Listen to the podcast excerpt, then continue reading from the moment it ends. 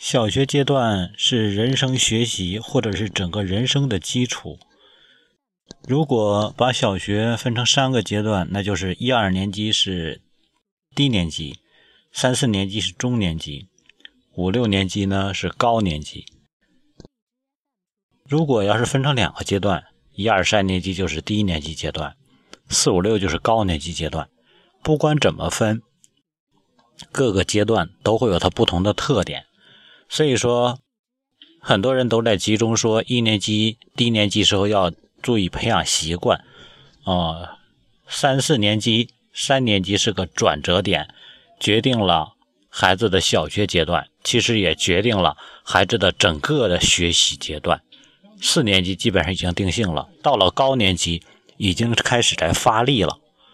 所以说，我们作为家长，培养孩子先有一个预瞻性，我们有自己的学习的规划。要有自己培养的规划，而且要有一个锻炼出一个慧眼，学会去看清楚或者能够看懂孩子的状态背后的因素，然后要适时做好调整。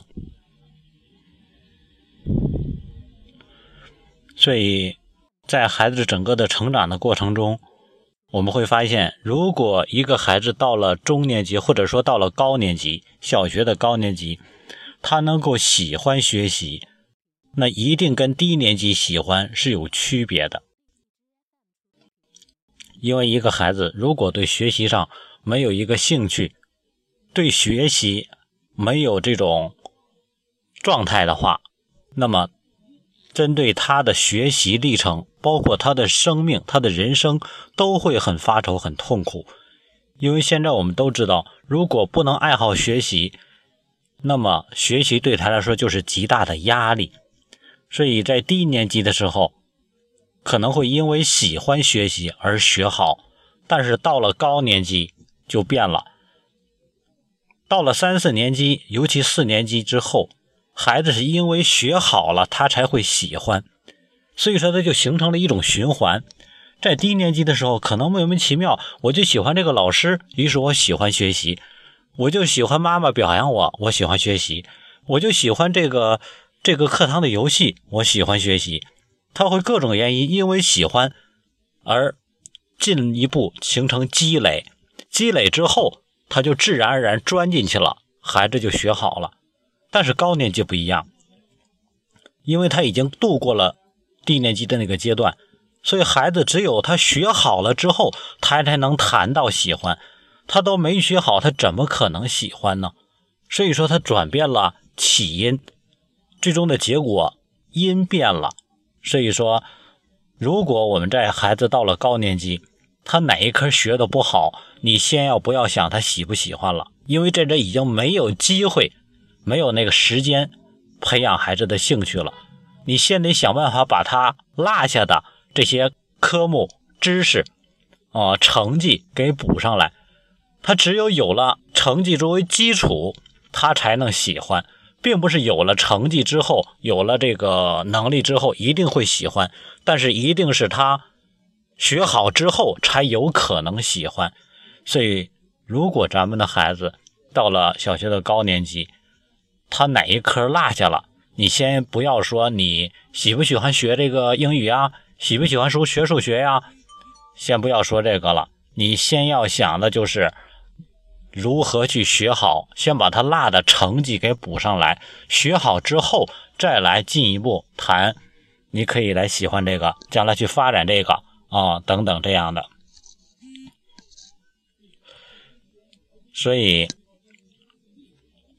小学的不同阶段虽然都是小学，但是重点是不一样的。到了中年级或者是高年级的时候，我们孩子对他生活中。或者他的生命中随时出现的各种各样的领域，都应该有了一定的认知和有了一定的基础。比如，孩子对阅读是什么感觉呀？这些都是什么需要家长学会审视的，学会去衡量的。孩子对阅读是什么感觉？他喜欢主动阅读吗？他是抽空就要去看一看书，还是说你要不断的叨叨，啊，不断的唠叨，还是说他只去读老师要求的书？如果孩子抽空觉得阅读是一种乐趣，是一种放松，那么你孩子，咱们孩子对阅读来说就已经入了这个门了。他将在今后的学习和人生中，以阅读成为他一种消遣和陪伴的方式，或者说时间消磨的方式。这种方式将陪伴他终生。所以说，一年下来可能比别的孩子多读十本书，十年就是一百本。三十年呢，对吧？三百本书，三百本书加起来是什么概念？他将在他工作岗位十年或者二年之后、二十年之后，成为同龄人中阅读量非常丰富的人，而他的积累、他的素养将超过很多的同龄人。他将在同龄人中，那阵已经逐渐进入接近中年的阶段，他将更有。自己的潜在的能力，这是学习阅读对孩子来说形成的深远的影响。不是眼前读一本书，为了写一篇好的文章，那太肤浅了。所以说，阅读影响的是孩子终身的素养和他的素质。然后写字，孩子写字写的是什么样子的？啊，他是不是写的很乱？如果在小学这个阶段，他一直写的很乱。尤其到了高年级之后，想要改变，我们都知道建立一个习惯很容易，改变一个习惯很难，因为他需要重新推导再建。啊，而且呢，到了高年级之后，针对写字来说比较难的一个困难点就是作业量在逐渐增加，尤其一上了四年级之后，一下那作业量就大批量的增加，孩子原来的写字的方式，他已经。很难去完成，按原来的正常的时间很难去完成现有的这个作业量，然后你还需要让让他去改字儿，还需要去练字儿，啊，每个字都要重新的方式来去书写，所以说针对孩子来说压力山大，所以到了高年级，如果孩子之前没有习惯对字进行在意的话，这个阶段难度就特别大。那你说难道他的字就改不好了吗？还有。如果我们的孩子到了初中之后，家长真的没有对孩子寄予特别大的期望，在其他方面比较放松，所以说孩子虽然初中阶段压力都很大，学习压力很大，但是咱们放弃对孩子的综合培养，很多方面都去放松的话，在初中孩子有可能有机会自主去练字，但是他的代价就是学习的成绩。所以说，很多家长基本上是很难做到的，就相当于放弃全世界，我们只要孩子一个表面哦，这个一般家长都很难做到。就哪怕学习不好，家长也要狠抓。所以说，写字如果在小学的四五年级的时候，我们孩子没有形成练字的这种习惯，或者对字进行在意的话，那么基本上这字也已经也已经定型了。然后就是运动。如果孩子不能够喜欢上运动，那么将影响他一身的身体素质，他的精力。呃，我们都知道，看一个喜欢运动的孩子，他随时随地都是精力充沛的。哦，如果我没有喜欢上运动呢？哦，随时都是懒散的。所以说，要让孩子有一项自己喜爱的运动，并且愿意为这个运动去流汗。哦，甚至于愿意去负伤，比如说，哎呀，撑了或者怎么样，但是不在乎，我一定要坚持还要去，因为运动能够最最能够锻炼一个孩子的毅力。毅力是哪来的？是通过身体不断的突破，不断的提升体能的提升，决定了人的精神才能够有很好的控制能力，人的精神的这种富足才会有。所以说，如果孩子，没有喜欢的运动的话，那么让他去学习也好，做事情也好，他的这种毅力就会直接受到影响。再者就是思考的习惯。孩子静下来的时候，我见过有一些的孩子到了五六年级的时候，经常说：“哎，我都懒得想，啊，一道题不会做，就直接就放弃了。”也就是他没有形成思思考的一个习惯。如果孩子不能够对身边发生的所有的事情都在动脑的话，那证明咱们孩子没有形成思考的习惯。所有的事情，这个这样的事情，这样的孩子是什么样？我们经常在说，嗯，没事儿跟自己没关系的事情，他总要操心。爱操心的孩子，其实就是爱思考的孩子。如果我们小的时候先孩子总操没用的心，那你发现孩子这方面如果被打击掉的话，那么。到这个阶段就很难培养起来了，哦，所以说孩子的思考习惯决定了孩子大脑的或者是解决问题的方法的多样性，啊，包括将来答题也好，很多的题越深了之后，你说到了初中、到了高中考察的什么，根本不是考察的知识，知识是固定的，越往高年级越考察的是孩子的综合解决问题的能力。所以说，每个孩子学的知识量差别是不太大的。那你说有没有差别？有，那个差别是可以通过思考来解决的。比如说这个问题我不会，但是我可以通过各种工具，比如说问老师、查书、查电脑、查网络，啊，各种方式都可以解决。所以说，思考能够解决一切的问题。知识，单纯靠知识，一切还是问题。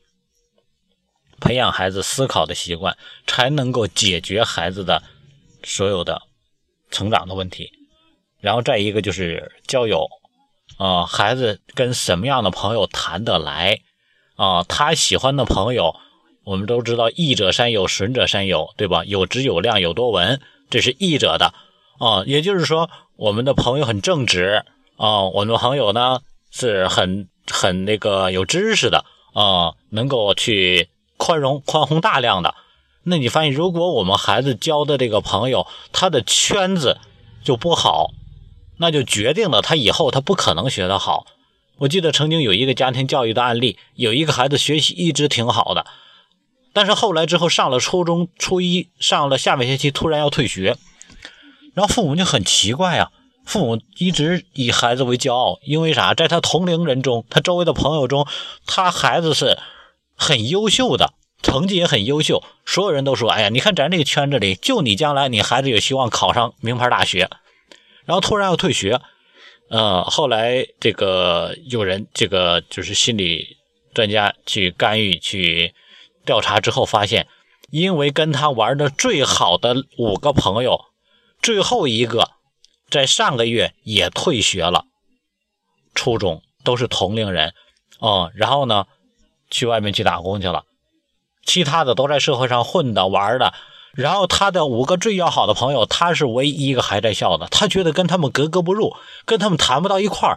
人每天谈的都是游戏，每天谈的都是上网，每天谈的都是对吧？天天吃吃喝喝，天天都是那些话题。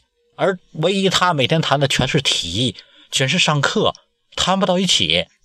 他就觉得自己被冷落，被抛抛弃了。所以说。孩子已经没有心思学了，虽然他可以学得好，所以说我们的交友圈子，每个人都脱不开自己的圈子。孩子的交友圈决定了他将来未来的这个社会圈子或者他的社会阶层，所以交什么样的朋友，也基本上在中高年级就定性了。很多家长经常说：“你看我们孩子，哎呀，他交那点朋友没几个学习好的。”啊，我我准备给他换个班，或者说我准备给他换个学校，哦，也学一学这个孟母三迁。但是其实我们忽略了一点，这些的内在潜在的东西不是外在，而是内在。家长，哦，家长的一些意识，家长的这个生活的状态、圈子，哦，价值观决定了孩子的这些东西。所以说，你换一个学校，你会发现很快另一个学校里。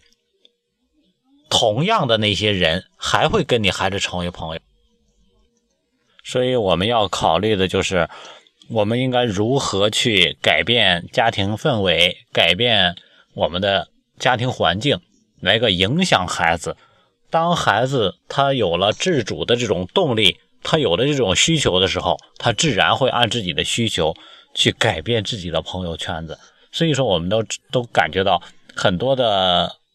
就像说，我感觉我们孩子，啊，跟他一块儿的很多的同学，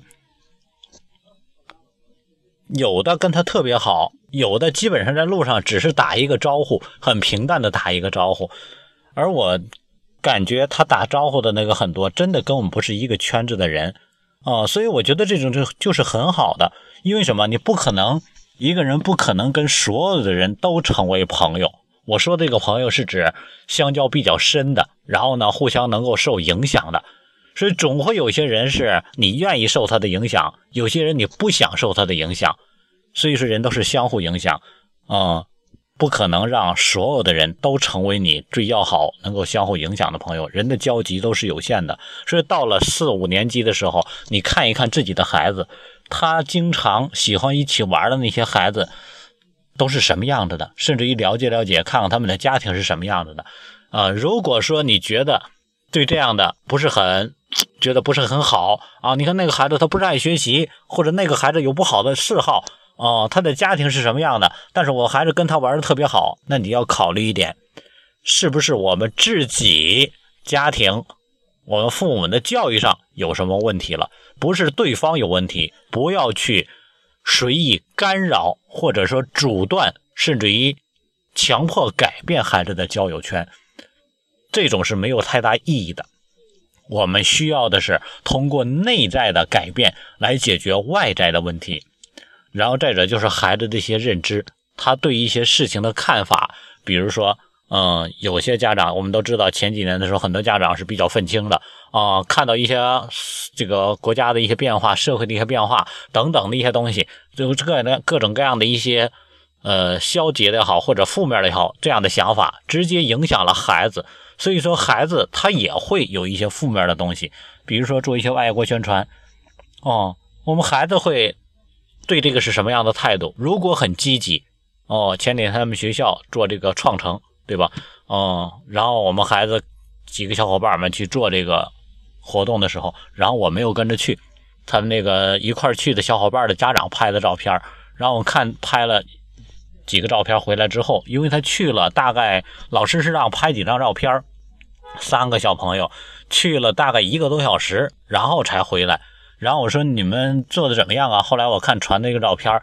几个人去抢那个小广告，拿那个铲子把那小广告给抢掉啊，铲掉。然后我发现他们铲的很认真，而且到最后刚开始是很大一片，最后的时候全都铲干净了。这是一种做事的态度。我就觉得不应该去做一个样子。当然，学校可能是目的是通过这个方式来去，对吧？引导孩子，让孩子有有这种意识。但是很多家长在做一个样子，来摆摆样子，来照着照片。哦，弄完了之后，然后那个地方还是那样的，就铲了几个几几铲的啊，铲的乱七八糟的，哦，所以说你发现孩子对待任务的态度，这些都是他的认知，直接决定了你会发现一个孩子做什么事情都认真的孩子，他什么事情才能够都做出有模有样来，哦，所以你会发现那些有精力的孩子，他做什么都有精力。那些什么糊弄的孩子，或者是这个这个什么事情都去装的孩子，他你发现什么事情都做的很难，都会有问题。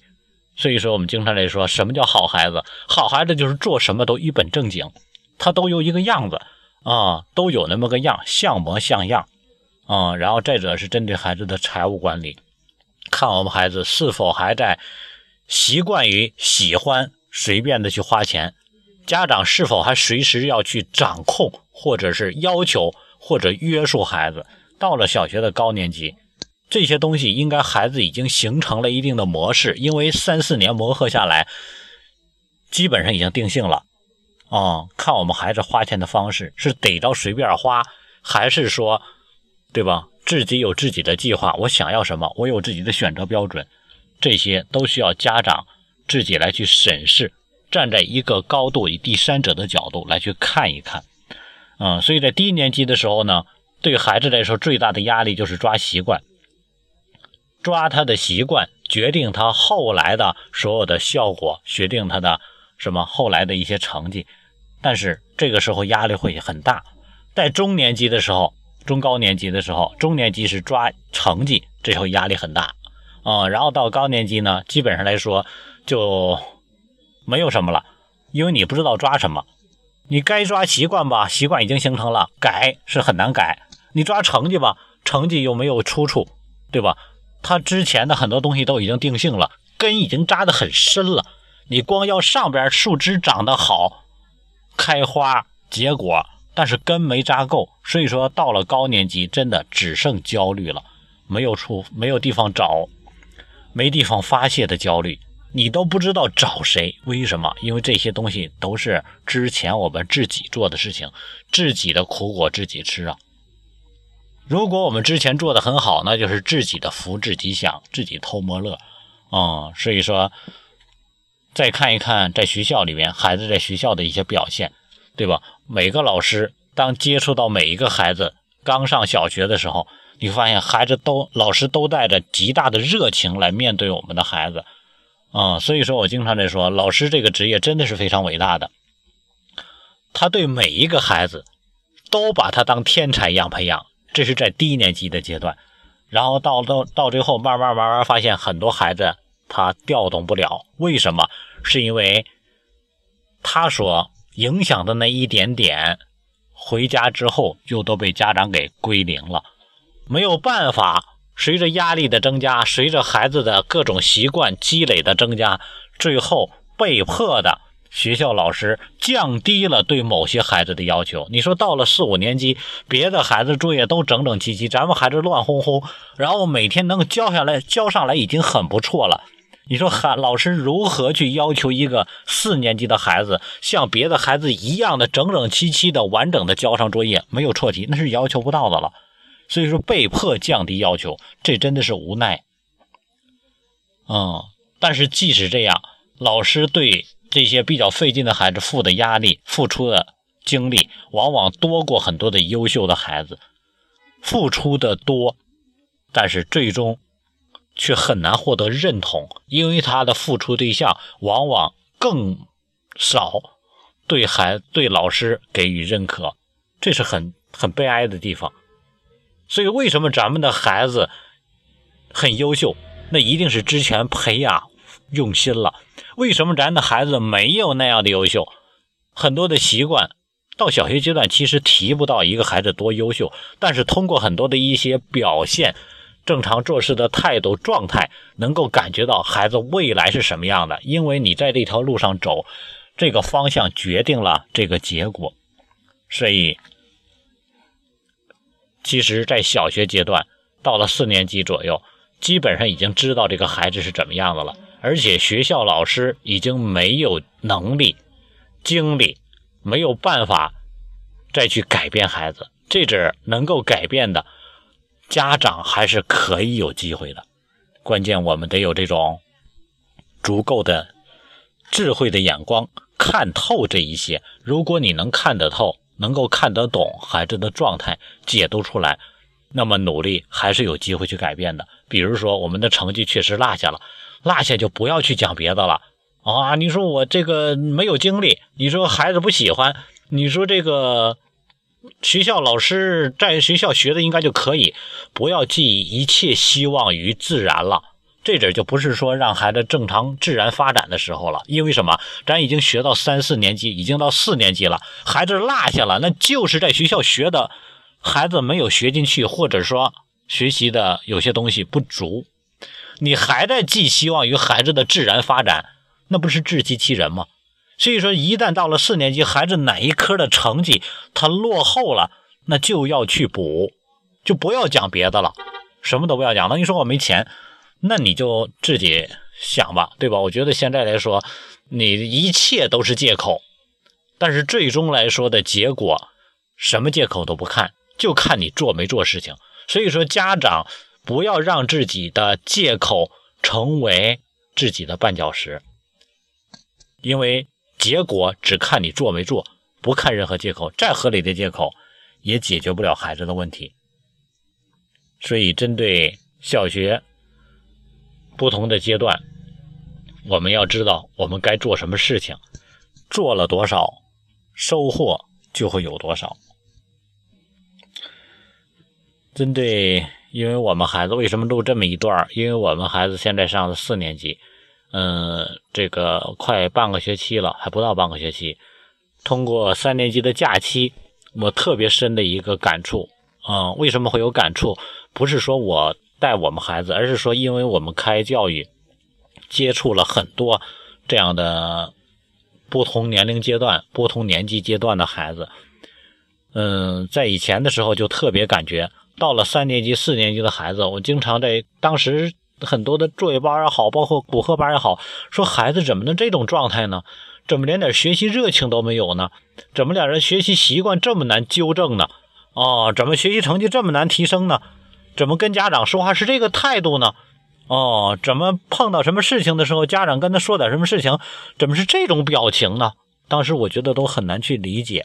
嗯，后来才发现，所有的东西真的都是积累出来的，都是积累出来的。因为孩子已经习惯了两三年、三四年的时间，所以说很多家长说：“哎，你看，孩子到了四年级，可可多理的了啊，就是可能讲理的了啊，你都讲不过他。”你会发现一些歪理，家长拿孩子一点办法都没有哦。所以说，现在我们孩子上了四年级，嗯，在假期的时候。他自己主动的去想要去学，他妈妈说：“你看有这个网络这个这个口语课啊，行上试试吧，说试试试试吧，上一堂上一堂，说你上吧上，啊特别想上，然后呢为这个课自己精心的去准备，然后留点作业还特别用心的完成，然后还没到点呢，提前半个小时就要准备啊，就就好像特别特别高兴，特别兴奋啊，对学习的这种主动性，然后呢。”老师给他那个假期，我没有上他让他上数学课，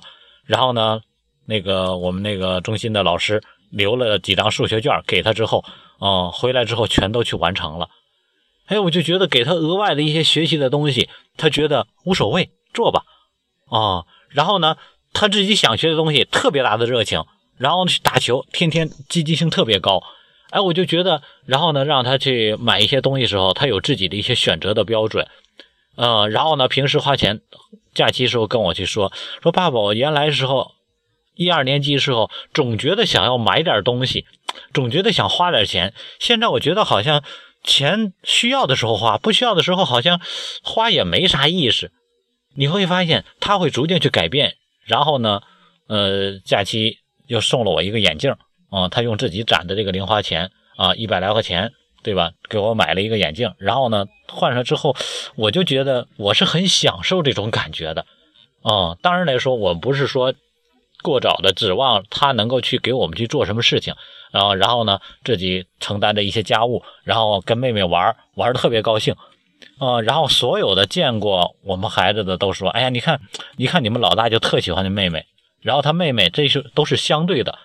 看着他哥哥之后，本能的见到他哥哥就笑，一听到他哥哥的声音就笑啊。然后呢，他一靠近的时候，然后妹妹家高兴的手舞足蹈，就搂着他哥哥就不放。哎，你发现这些感觉都是相对的，因为他哥哥心在他这儿，所以说他的心自然也就在他哥哥这儿。所以我就觉得，为什么很多人说的很多问题没有出现呢？为什么很多的一些状态，我们真的觉得能够把自己的孩子培养成你自己羡慕的样子，这种感觉是非常好的。所以说，看看他们的很多的同学，有的一些同学在我这嘎参加的一些有的补课班，甚至有的没有参加补课班的，哎，有的孩子那个状态真的让我觉得我自己都没有能力去改变了，因为他已经积习很深了。啊，数学题不会做，一写写题写到九十点钟啊，我们孩子也写九点多，但是他中间还要读经，读上一个多小时的时间啊，经典诵读的课程，他已经积累到现在，经典诵读积累了将近四年的时间，一年级开始读的啊，现在已经学到易经了。我没指望他这方面去学的多精，或者是悟的多深，但是最起码他对经典的喜欢已经融入到他的心里。